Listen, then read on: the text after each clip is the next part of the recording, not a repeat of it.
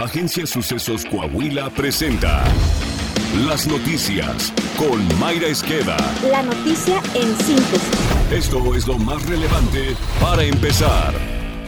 Seguridad. Luego de asistir a una misa para conmemorar el Día Internacional de las Víctimas de Desapariciones Forzadas, la señora Rosario Lilian Rodríguez Barraza, quien buscaba a su hijo desaparecido desde 2019, fue privada de la libertad y posteriormente encontrada sin vida al sur de Sinaloa. Rosario Lilian era integrante del colectivo Corazones sin Justicia. Días antes de su asesinato, publicó un video en el que acusó que pese a presentar videos, testigos e incluso saber quién secuestró a su hijo, las autoridades no hacían nada para localizarlo. Lo he buscado de día y de noche y pues nada más nada. Lo único que sé fue que se lo llevaron unos hombres armados en un carro blanco. Eh, vine y puse denuncia a Fiscalía Mazatlán, pues no más nada. Traje videos, traje testigos y pues hasta la fecha pues no me han resuelto nada. Quien se llevó a mi hijo está detenido en San Luis Río, Colorado. Fiscalía aquí Mazatlán me dice que no se puede hacer nada porque son diferentes estados. Pues yo espero una respuesta, yo busco a mi hijo, yo no busco culpables. Autoridades del gobierno morenista de esa entidad reconocieron que tan solo durante el 2022 se han presentado 614 denuncias por desaparición, de las cuales 361 permanece sin localizar y 37 fueron encontradas sin vida.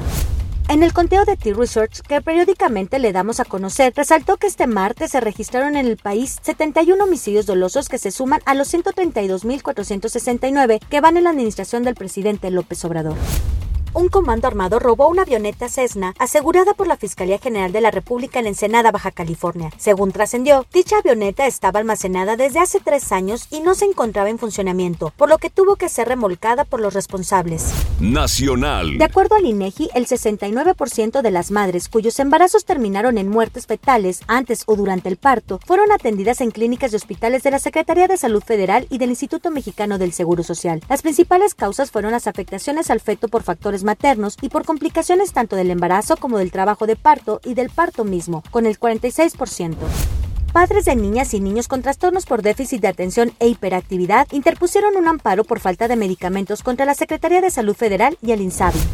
El Banco de México mantuvo en 2.2% su perspectiva de crecimiento para la economía nacional en el presente año, pero recortó su pronóstico para el 2023 de 2.4 a 1.6% ya que enfrenta un escenario más adverso. En su colaboración para el financiero, Enrique Quintana advirtió que el actual gobierno de la 4T dejará una bomba de tiempo en materia de pensiones al próximo gobierno de la República, mismo que se verá obligado a impulsar una reforma legal en materia que tendría, según su apreciación, como eje central el ajuste en la edad de retiro. Enrique Quintana apuntó que en el año pasado, por primera vez en la historia, el mundo de recursos desembolsado en pensiones y jubilaciones por el gobierno federal rebasó el billón de pesos, situándose en un billón 48 mil 371 millones de pesos. Con la designación de Alejandro Armenta de Morena como el nuevo presidente de la mesa directiva del Senado de la República, el coordinador de esa bancada, Ricardo Monreal, aseguró sentirse fortalecido. Armenta derrotó a José Narro, Gabriel García e Higinio Martínez, quienes buscaban el derecho a suceder el cargo a Olga Sánchez Cordero. El resultado de la elección en la Cámara Alta fue visto como una derrota para la línea política trazada en la 4T. Me siento más fuerte que nunca, me siento fortalecido. Mis compañeros refrendaron su compromiso conmigo, me apoyaron me respaldaron y este proceso que hoy surge me siento con mucha fuerza. Coahuila. El gobernador Miguel Ángel Riquelme Solís destacó que en Coahuila la violencia contra las mujeres en centros laborales se ha reducido en los últimos meses. Según el último reporte de la encuesta nacional sobre la dinámica en las relaciones en los hogares correspondiente al año 2021 que realiza el INEGI a nivel nacional. Según el estudio, este indicador se redujo un 8%, pasando del 30 al 22%.